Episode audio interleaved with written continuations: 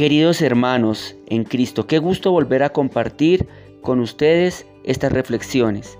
Hoy, 15 de agosto, estamos celebrando de una manera muy especial la solemnidad de la Asunción de la Santísima Virgen María. Es una fiesta que llena de gozo nuestros corazones, especialmente aquellos que nos sentimos cobijados bajo el amparo maternal de nuestra Madre del Cielo.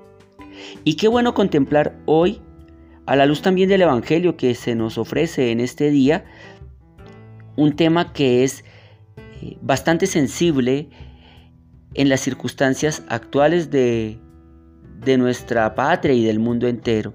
Fíjense que estamos siendo testigos de una serie de incoherencias que vemos en diversos mandatarios del mundo porque están buscando cómo enfrentar sus respectivas situaciones ante la justicia.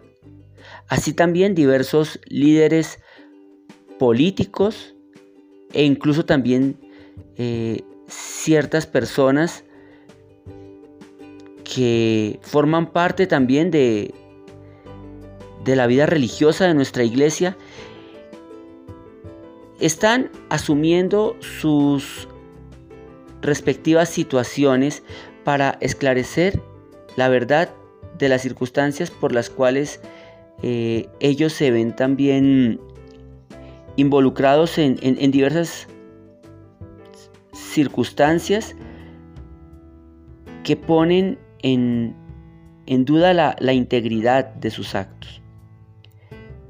Para nosotros como creyentes, el ser íntegros es algo que corresponde al deber que tenemos de dar un auténtico testimonio de fe en nuestra comunidad. Nuestra madre ante todo fue una mujer íntegra. De hecho, el que haya sido asunta al cielo es consecuente con ese don, que desde su inmaculada concepción, en atención a la misión que debía cumplir como madre de Dios, se le fue dado. Pero nosotros estamos llamados también a vivir esa misma integridad a ejemplo de nuestra Madre del Cielo.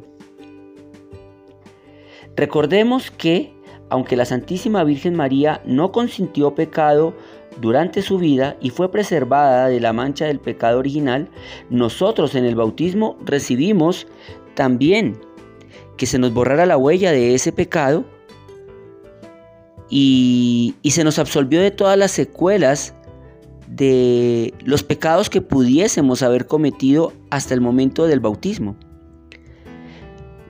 De ese modo lo que Mamita María recibió desde el principio, por una gracia especialísima de Dios, nosotros lo recibimos también por gracia de Dios cuando hemos sido bautizados. Sin embargo, a diferencia de nuestra Madre del Cielo, nosotros hemos experimentado las consecuencias de las heridas que el pecado ha dejado en nuestra condición humana. Y no solamente las heridas por el pecado que nosotros hemos cometido, sino también las heridas por las consecuencias del pecado con el que nosotros hemos sido afectados. Las heridas afectivas que acompañan nuestra vida y muchas de las eh, consecuencias de inmadurez residual que tenemos nosotros son afectadas por todas esas circunstancias. Algunas de ellas son consecuencia de las decisiones que hemos tomado y otras son por eventos que hemos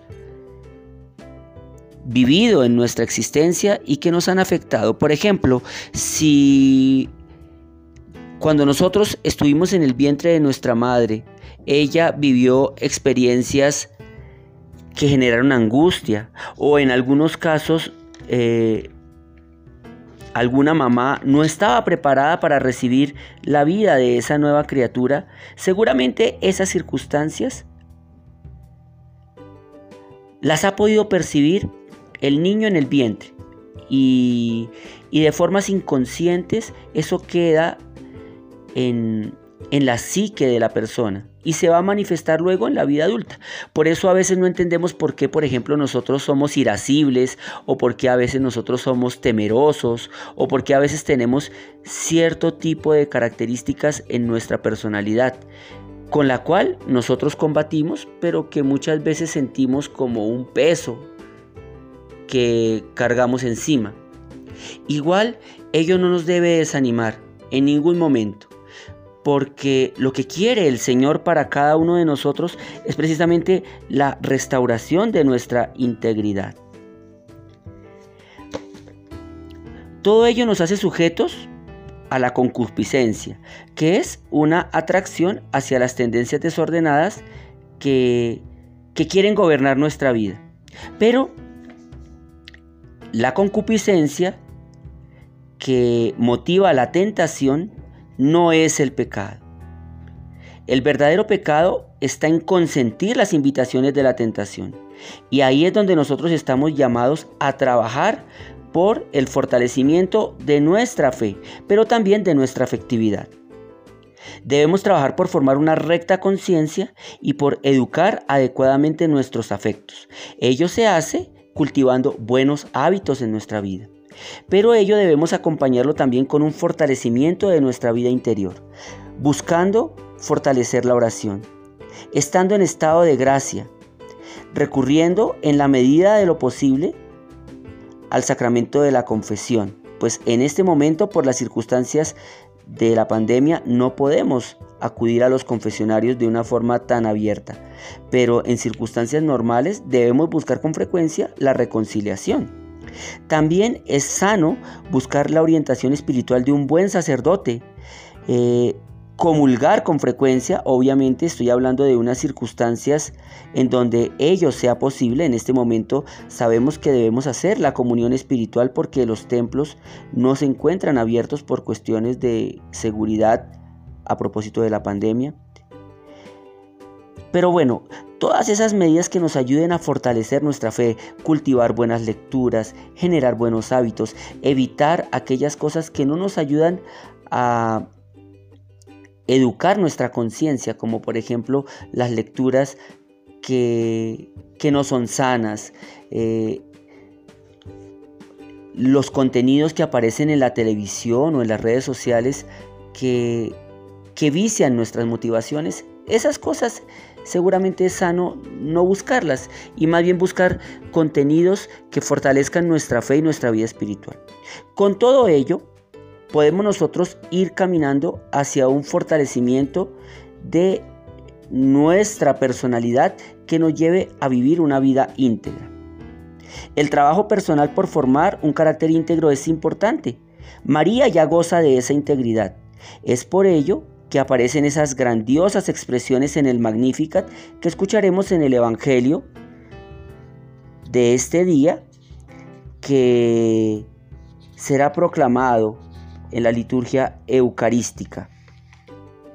Recordemos que en este pasaje tan bonito del Magnificat, que se encuentra en San Lucas capítulo 1 versículos del 39 al 56, entre otras cosas, nuestra madre dice, proclama mi alma la grandeza del Señor, se alegra mi espíritu en Dios mi Salvador, porque ha mirado la humillación de su esclava.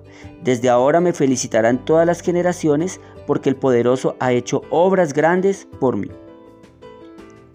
Siendo María una criatura y habiendo vivido esa integridad, nosotros también estamos llamados a vivirla. Por eso, no nos desanimemos.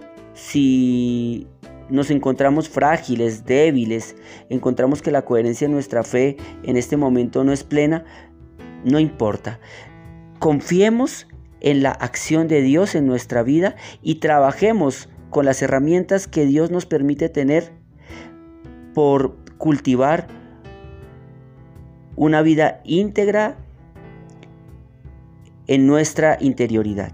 Dios los bendiga. Encomendémonos a nuestra Madre y ella, que es maestra de integridad, que sea la que nos ayude a orientar nuestras acciones para poder cultivar también eh, una actitud íntegra en nuestra vida. Bendiciones.